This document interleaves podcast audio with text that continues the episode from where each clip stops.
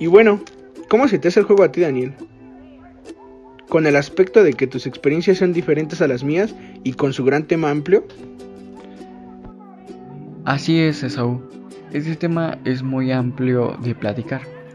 De mi parte, soy del aspecto competitivo y sí, un juego bastante bueno. En mi experiencia de lo que he jugado hasta el día de hoy ha sido una forma en la que pueda pasar el tiempo desarrollando mis habilidades para poder ser un buen jugador. Empecé a jugar desde que salió el juego, pero lo dejé por el hecho de que tenía que concentrarme en la escuela y lo volví a retomar casi entrando a la prepa. Después de esto volví a simplificar mi forma de jugar ya que no era igual al de unos años, exactamente desde el 2017. Así que para poder mejorar día con día tenía que desafiar a personas mejores que yo.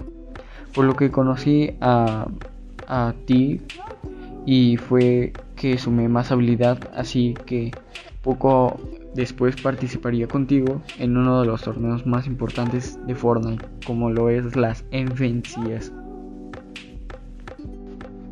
Oh, claro, un torneo demasiado difícil. A pesar de dar lo mejor de nosotros en aquel torneo, no logramos clasificar o quedar campeones.